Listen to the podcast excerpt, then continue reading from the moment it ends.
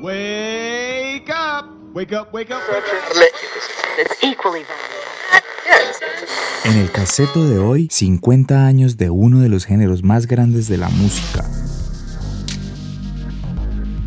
Pero antes, recuerden apoyar este podcast escuchándolo y siguiéndolo en Spotify, Apple Podcasts, Google Podcasts y Anchor. Los links están en la descripción en YouTube y en YouTube con un like, suscribida más campana y por favor una compartida en sus redes sociales. Hola y bienvenidos de nuevo al Caseto, mi nombre es Carlos, su MC, episodio número 88, celebrando el hip hop, las raíces.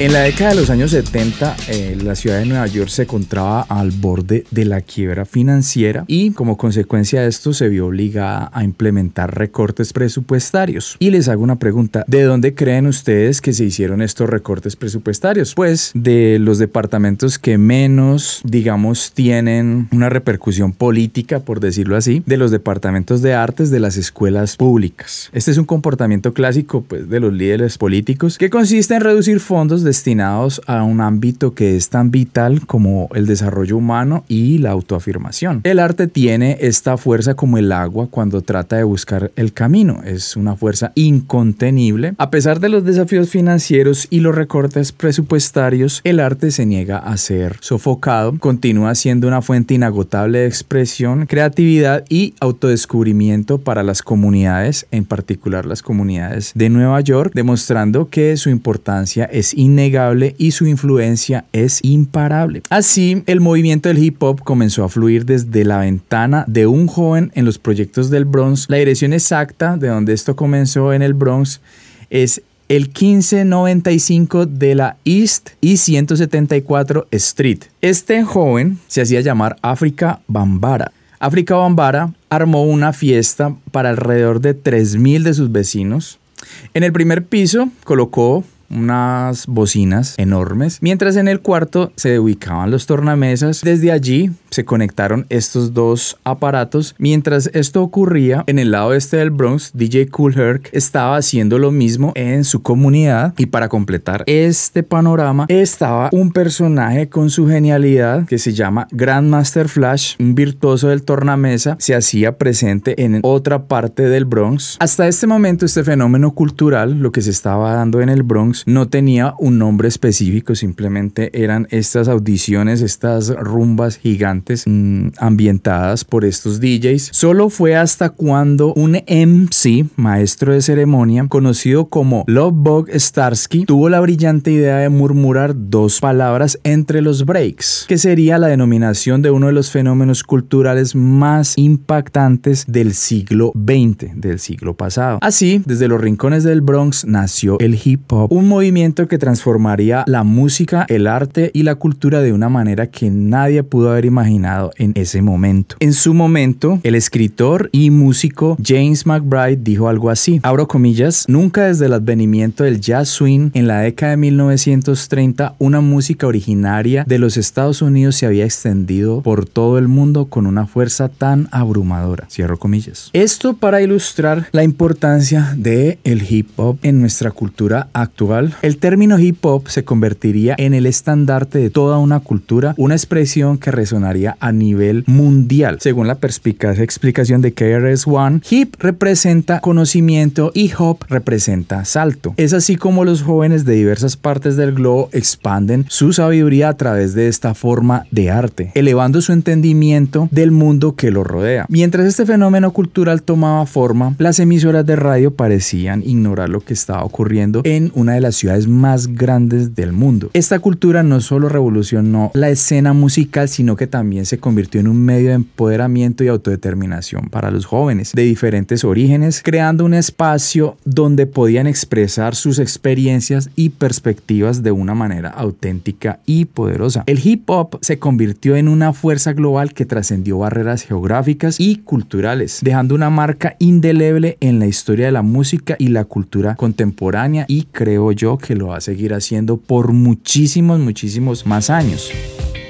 ¿Cómo se desarrollaban las, las fiestas en los orígenes del hip hop? Pues como en el nacimiento de esta cultura. Estas fiestas eran animadas por un DJ. El DJ, con su destreza y su gracia, manipulaba el tornamesa, creando scratch tras scratch, mientras el MC se encargaba de animar a los asistentes, manteniendo la energía en constante ebullición. A pesar de la efervescencia de esta escena que se estaba extendiendo por las calles de todo Nueva York, los medios de comunicación aún no dirigían su atención en ese fenómeno cultural de pronto porque solamente estaba siendo escuchado por jóvenes latinos, por jóvenes caribeños, por jóvenes negros. Eh, el racismo en Estados Unidos siempre ha sido muy presente y creo yo que esa fue una de las partes por las cuales los grandes medios de comunicación, la radio y la televisión no le pusieron cuidado a este fenómeno que estaba creciendo como una bola de nieve, como lo dice James McBride en un artículo que escribió para la revista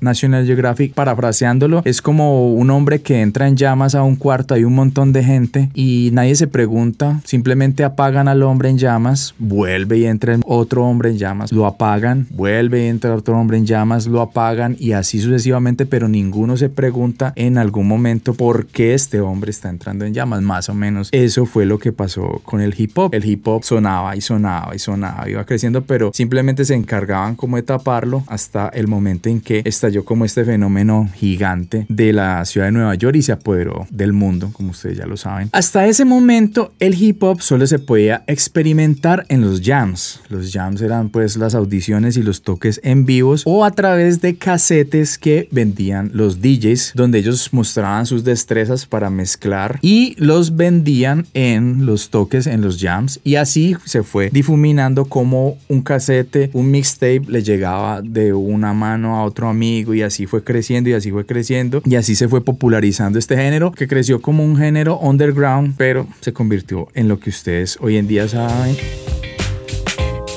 que está celebrando este año el 50 aniversario del el género bautizado como tal o donde se tienen los primeros registros de lo que se llamó hip hop. El género se puede remontar hasta el siglo XIX, podríamos decirlo. Suena exagerado, pero sí es así y eso es lo que vamos a tratar de mostrar hoy en este podcast. En esta era de gestación del hip hop, una era en la que las raíces se hundían profundamente en la cultura urbana antes que floreciera y se extendiera a nivel global, a que pasó desapercibido, como lo decía ahorita, por los medios de comunicación. En sus comienzos, el hip hop estaba destinado a convertirse en una fuerza imparable en la música y la cultura mundial.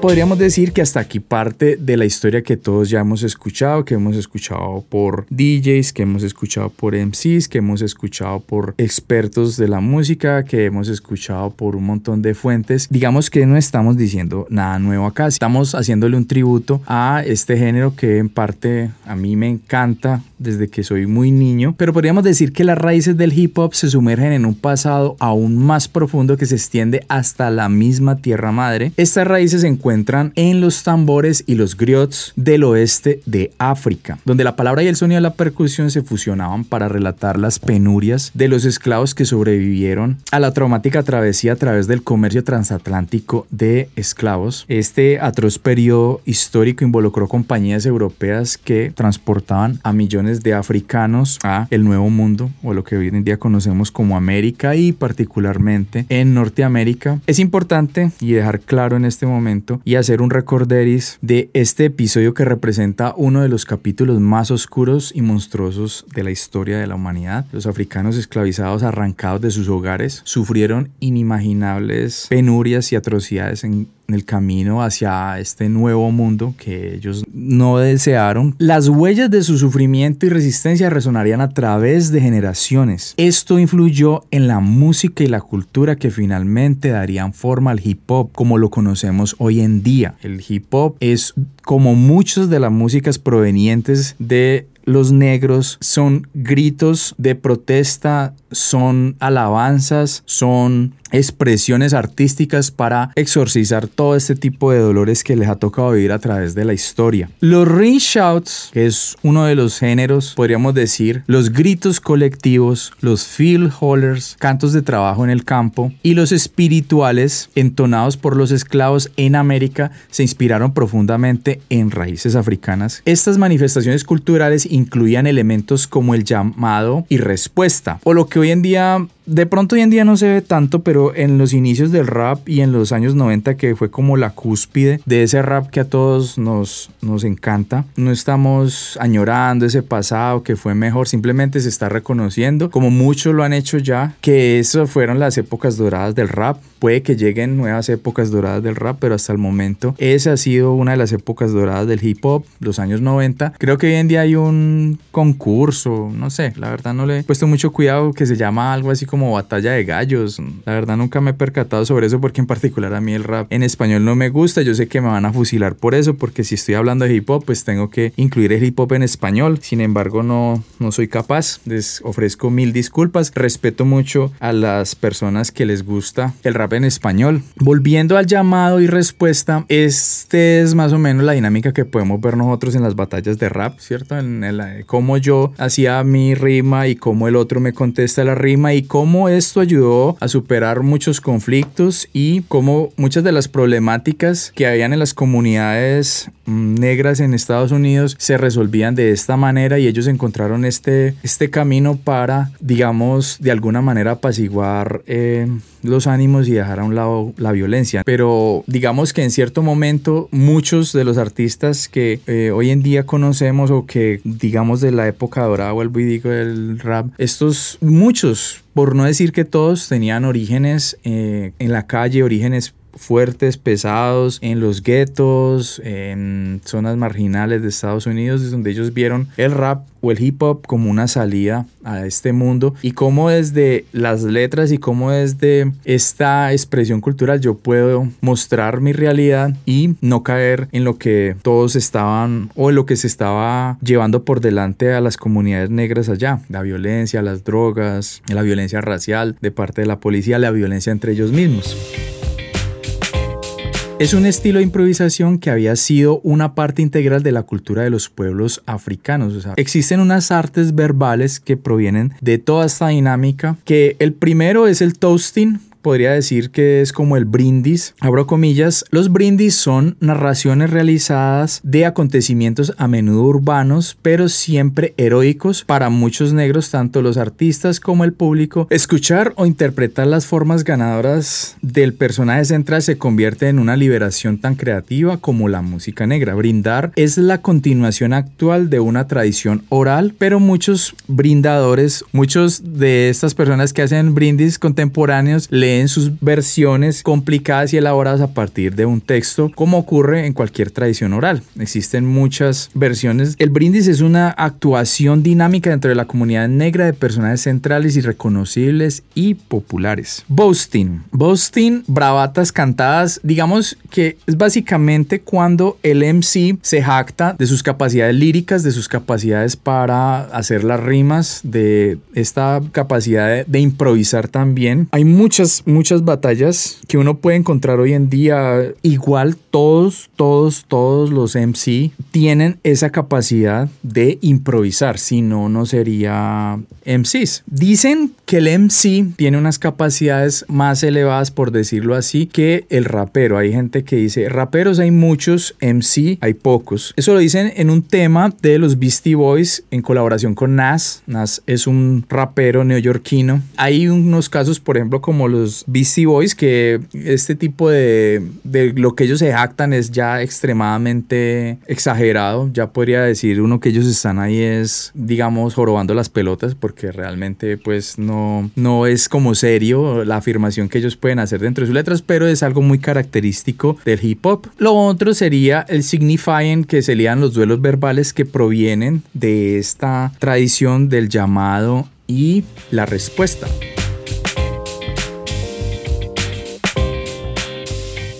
Alrededor del siglo XVIII en la época de la esclavitud se desarrolló un género que es parte del folclore eh, americano, el folclore norteamericano. Se pueden decir en español espirituales o spirituals y más exactamente negro spirituals. Espero por favor que el algoritmo no me vaya a vetar este término porque crean que es un término racista, porque lo estoy pronunciando como lo pronuncian en muchos canales. Este estilo de música se desarrolla a partir de un único instrumento, el único instrumento que podría decir que tenemos nosotros naturalmente. Eso era lo único que no les habían arrebatado a ellos, aunque a unos sí, por eh, testimonios, muchísimos de los esclavos em, en ese periodo tan terrible de la historia, se sabe de muchos esclavos que tenían esas capacidades que no eran tan sumisos como los amos querían. Em, a muchos por responder, por hablar de más, los, les cortaban la, la lengua. Es algo triste de mencionar,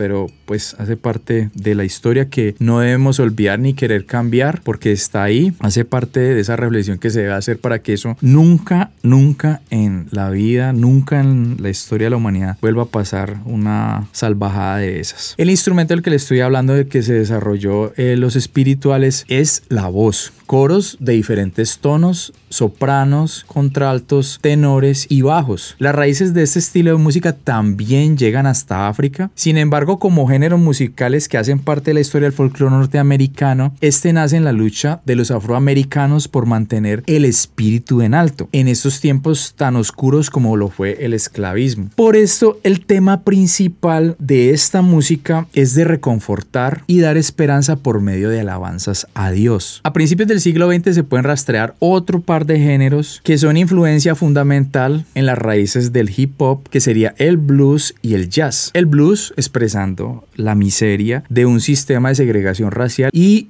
el jazz, con sonido más basado en ritmos sincopados e improvisación, se hizo más elaborado llegando a ritmos más para ser bailados. Aunque hubo estilos del jazz que posteriormente se alejaron un poco de estas eh, estructuras tradicionales y se volvió un poco más suave, se volvió un poco más disfrutable en otros ambientes. Aquí voy a nombrar un poco representantes de todos estos géneros que se dieron en estas primeras décadas del siglo pasado. Vamos a arrancar por el señor Robert Johnson, que hay una historia muy mítica que le vendió el alma al diablo para tocar de la manera que tocaba la guitarra. Blind Boy Fuller, Brownie McGee, Blind Lemon Jefferson, Moody Waters, entre otros. En el country blues vamos a nombrar otros eh, artistas de otro género como el Boogie Woogie, Made Luce Lewis, Charles Cow Cow, Davenport, Albert Ammons, Roosevelt Sykes, Jimmy Yancey. O podríamos hablar de Scott Joplin, Jelly Roll Morton, Eubie Blake en el ragtime o rag es otro género de estos que nacieron en ese periodo. Miren lo prolíficos de los artistas, miren lo prolífico de estas personas que a pesar que estaban viviendo tiempos tan difíciles, aún así se sobreponían a esto. Eran libres, pero la segregación seguía presente en el sur de los Estados Unidos y paradójicamente todos estos géneros tienen raíces, gran parte de estos géneros tienen raíces en el sur de Estados Unidos donde se daba esa segregación.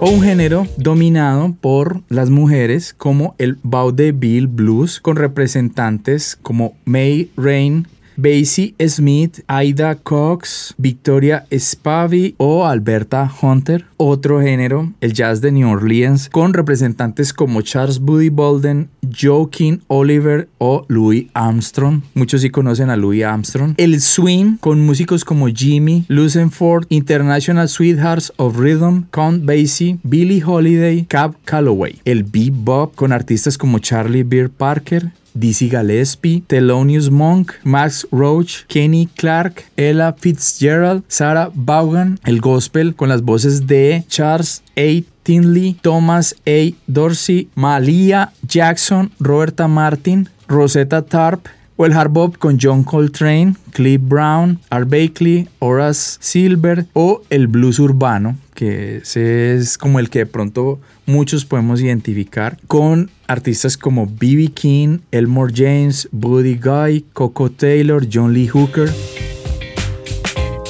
Algunos de estos géneros musicales que les acabo de nombrar iniciaron su trayecto en el mundo a finales del siglo XIX y continuaron evolucionando en el nuevo siglo. Esta evolución musical dio origen a una amplia diversidad de sonidos que culminó en el surgimiento de un género unificador. Este género se dio durante la Segunda Guerra Mundial. El género lo acuñó la revista Billboard para referirse a la música afroamericana y el género es el rhythm and blues que es el que conocemos mucho. Yo antes de esto que investigué, yo siempre tuve claro que el rhythm and blues, o por lo menos lo que un primo me decía, que el rhythm and blues era como una especie de rap pero suave.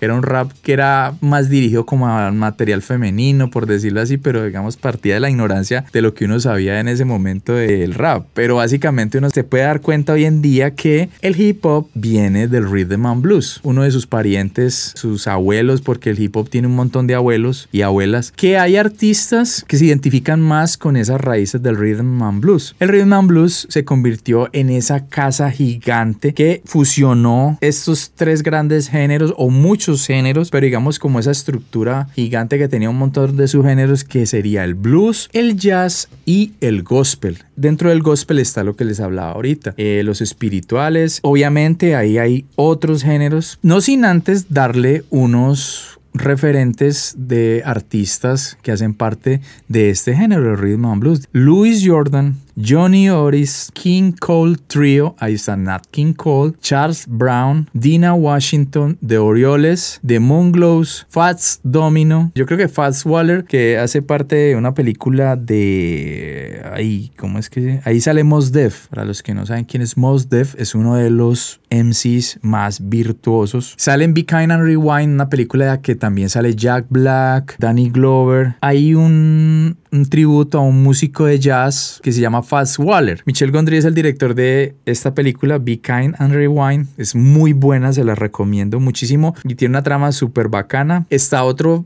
de los clásicos, yo no tenía idea, yo pensé que era Soul, lo que tocaba Ray Charles. Ruth Brown, The Drifters, The Platters, The Chantels, Sam Cooke y la lista continúa, continúa, continúa y sigue y sigue y seguirá por los siglos de los siglos. Pero por el momento, hasta aquí la primera parte de este caseto dedicado al cumpleaños número 50 de uno de mis géneros favoritos, el hip hop. Nos vemos en un próximo caseto. Si llegaron hasta esta parte del episodio, de nuevo mil y mil gracias por haber escuchado el caseto.